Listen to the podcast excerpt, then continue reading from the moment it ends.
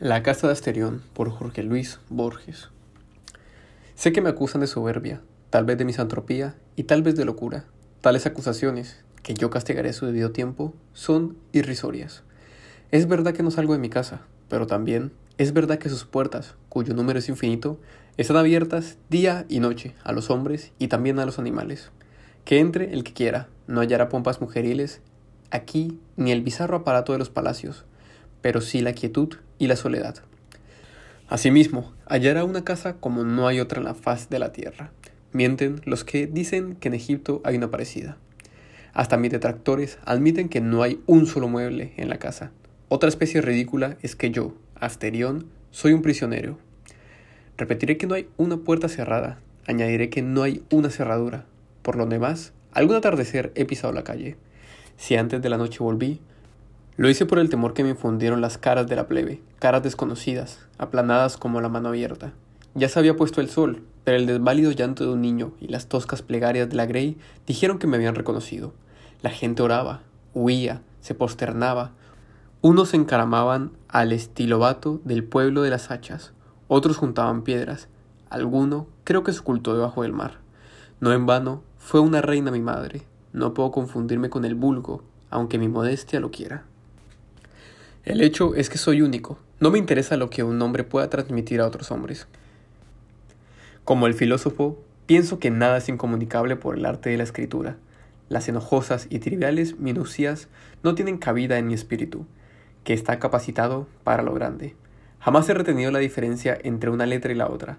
Cierta impaciencia generosa no ha consentido que yo aprendiera a leer. A veces lo deploro, porque las noches y los días son largos. Claro que no me faltan distracciones. Semejante al carnero que va a vestir, corro por las galerías de piedra hasta rodar al suelo, mareado. Me agazapo a la sombra de un ajibe, a la vuelta de un corredor y juego a que me buscan.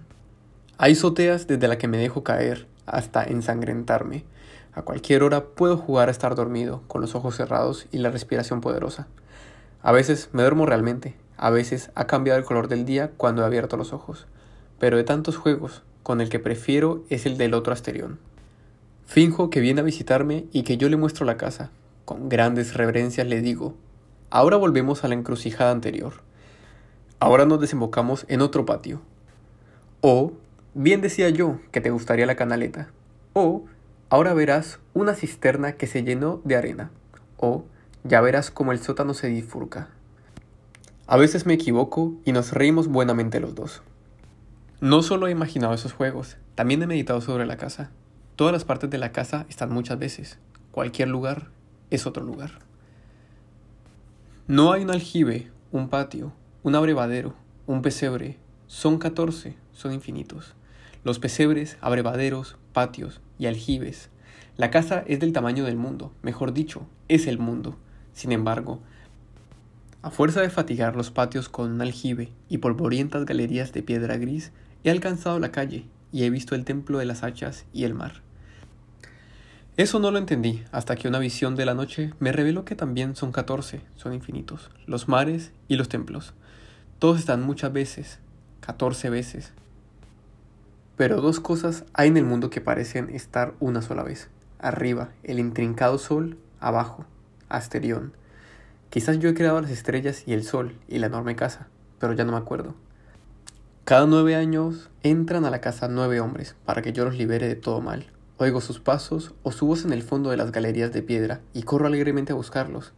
La ceremonia dura unos pocos minutos. Uno tras otro caen sin que yo ensangrente mis manos. Donde cayeron quedan, y los cadáveres ayudan a distinguir una galería de las otras. Ignoro quiénes son, pero sé que uno de ellos profetizó en la hora de su muerte, que alguna vez llegaría mi redentor desde ese entonces no me duele la soledad, porque sé que vive mi Redentor, y al fin se levantará sobre el polvo. Si mi oído alcanzara todos los rumores del mundo, yo percibiría sus pasos. Ojalá que me lleve a un lugar con menos galerías y menos puertas. ¿Cómo será mi Redentor? me pregunto. ¿Será un toro o un hombre? Tal vez será un toro con cara de hombre. ¿Será como yo? El sol de la mañana reverberó en la espada de bronce. Ya no quedaba ni un vestigio de sangre. ¿Lo creerás, Ariadna? dijo Teseo. El Minotauro apenas se defendió. Poema de Edgar Allan Poe, El Cuervo. Una vez, al filo de una lúgubre medianoche, mientras débil y cansado, en tristes reflexiones embebido, inclinado sobre un viejo y raro libro de olvidadas ciencias. Cabeceando, casi dormido, oyóse de súbdito un leve golpe, como si suavemente tocaran, tocaran a la puerta de mi cuarto. Es, dije musitando, un visitante. Tocando, quedó a la puerta de mi cuarto. Eso es todo y nada más. Ah, aquel lúcido recuerdo de un gélido diciembre, espectros de brasas moribundas reflejadas en el suelo, angustias del deseo del nuevo día, en vano, encareciendo a mis libros, dieran tregua a mi dolor, dolor por la pérdida de Leonora, la única, virgen radiante, Leonora, por los ángeles llamada, aquí, ya sin nombre, para siempre y el crujir triste, vago, escalofriante de la seda de las cortinas rojas llenábame de fantásticos terrores jamás antes sentidos. Y ahora, aquí, en pie, acallado el latido de mi corazón, vuelvo a repetir. Es un visitante a la puerta de mi cuarto, queriendo entrar. Algún visitante que deshora a mi cuarto quiere entrar. Eso es todo, y nada más. Ahora mi ánimo cobraba bríos, ya sin titubeos, Señor, dije, o oh señora, en verdad vuestro perdón, imploro, mas el caso es que adormilado. Cuando vinisteis a tocar quedamente, tan quedo vinisteis a llamar, a llamar a la puerta de mi cuarto, que apenas pude creer que os oía. Y entonces abrí de par en par la puerta, oscuridad y nada más.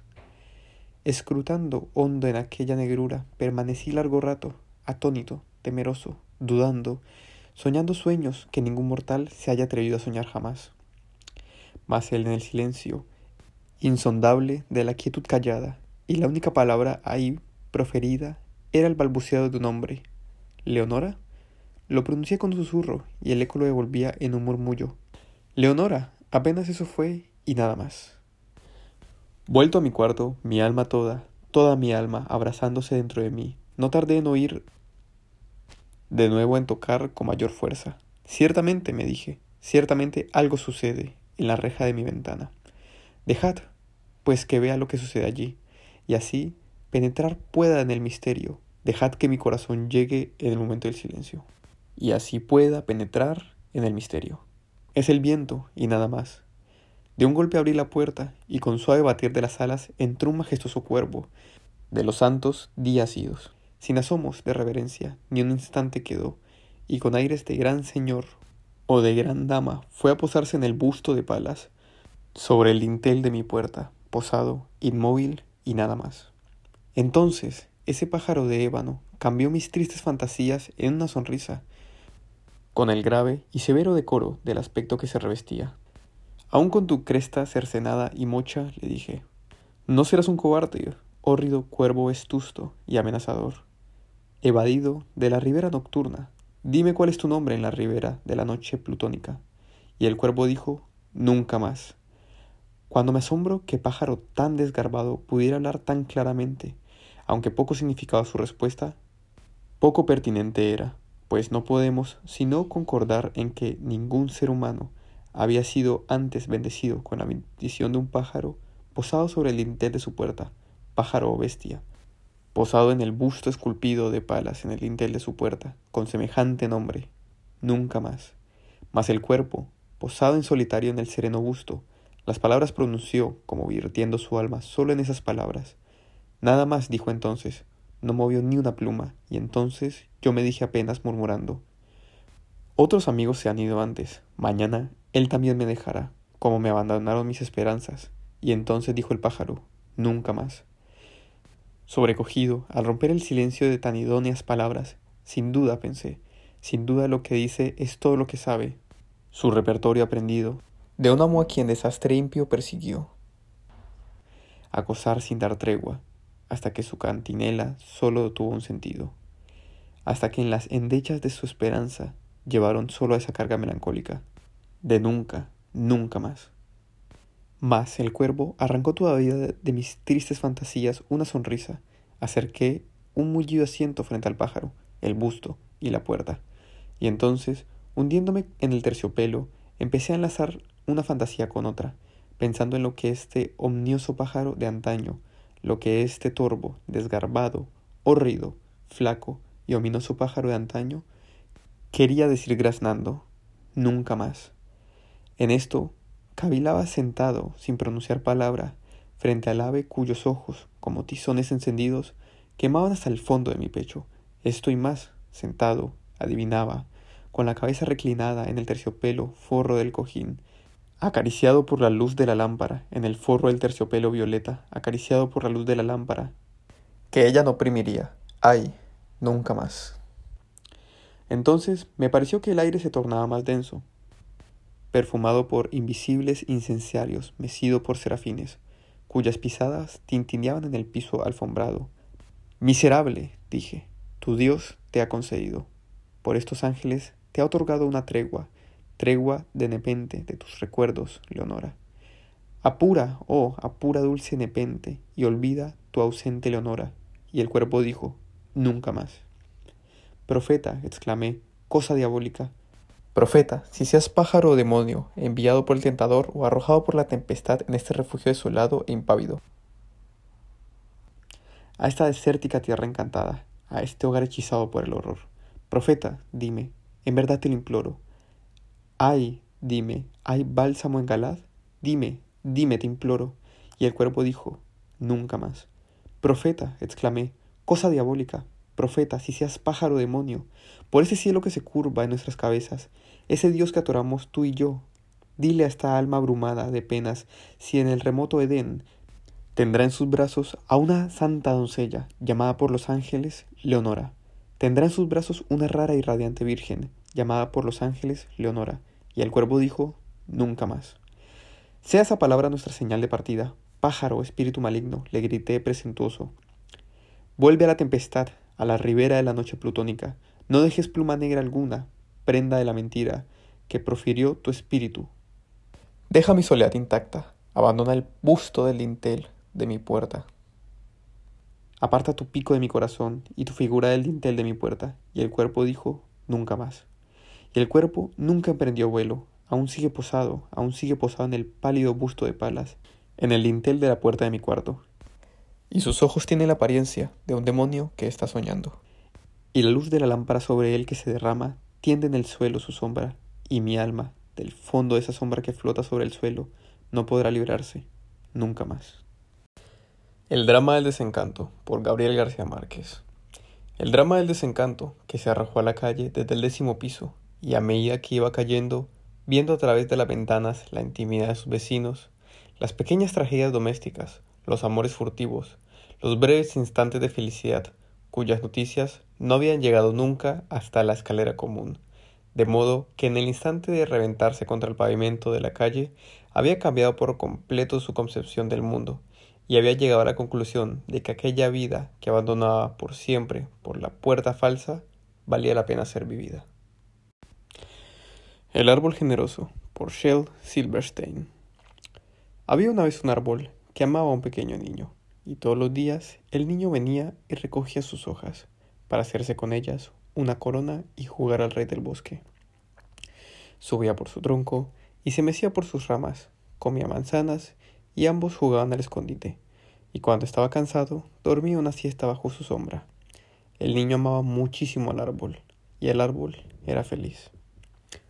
Pero el tiempo pasó, el niño creció, y el árbol se quedaba a menudo solo. Pero un día el árbol vio venir a, su niño y le dijo, Ven niño, súbete a mi tronco, mécete mis ramas y come mis manzanas, juega bajo mi sombra y sé feliz. Ya soy muy grande para trepar y jugar, dijo el niño. Yo quiero comprar cosas, divertirme, necesito dinero. ¿Podrías dármelo? Lo siento, dijo el árbol, pero yo no tengo dinero, solo tengo manzanas y hojas. Coge mis manzanas y véndelas en la ciudad. Así tendrás mucho dinero y serás feliz.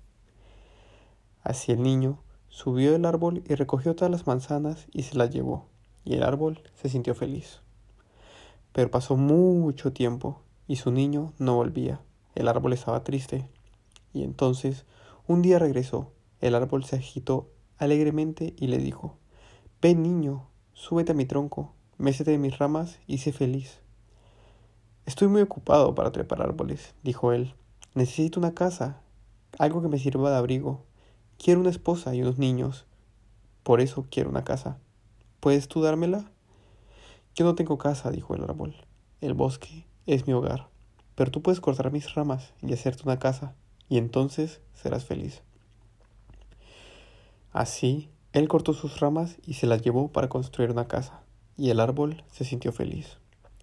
Pero pasó mucho tiempo y su niño no volvía, y cuando regresó, el árbol estaba tan feliz que apenas podía hablar. Ven, niño, susurró. Ven y juega. Estoy muy viejo y triste para jugar, dijo él. Quiero un bote que me lleve lejos de aquí. ¿Puedes dármelo? Corta mi tronco y hazte un bote, dijo el árbol. Entonces podrás navegar lejos y serás feliz. Así el niño cortó el árbol, se hizo un bote, navegó lejos, y el árbol se sintió feliz. Pero no realmente. Y después de mucho, mucho tiempo, su niño volvió nuevamente. Lo siento, niño, dijo el árbol, pero ya no tengo nada más que darte. Ya no me quedan manzanas. Mis dientes son muy débiles para comer manzanas, le contestó el niño. Ya no me quedan ramas. Tú ya no puedes mecerte en ellas, dijo el árbol. Estoy muy viejo para columpiarme las ramas, dijo el niño. Ya no tengo tronco, dijo el árbol. Tú ya no puedes trepar en mí. Estoy muy cansado para trepar, le contestó el niño. Quisiera poder darte algo, pero ya no me queda nada. Soy solo un viejo tocón. Lo siento, dijo el árbol. Yo no necesito mucho ahora, solo un lugar tranquilo para reposar. Estoy muy cansado, dijo el niño. Bien, dijo el árbol reanimándose. Un viejo tocón es bueno para sentarse y descansar. Ven, niño, siéntate, siéntate y descansa. Y el niño se sentó y el árbol fue feliz.